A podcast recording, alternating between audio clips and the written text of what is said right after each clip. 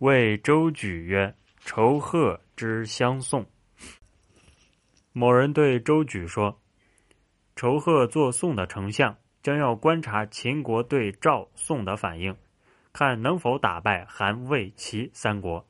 倘若三国不败，就用赵、宋与三国联合来孤立秦。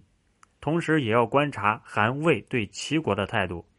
三国如结合不牢固，就拿宋来和秦。”以击败三国，击不败就把赵宋出卖给三国。您为何不派人对韩魏的君王说，想要让秦赵两国互相出卖吗？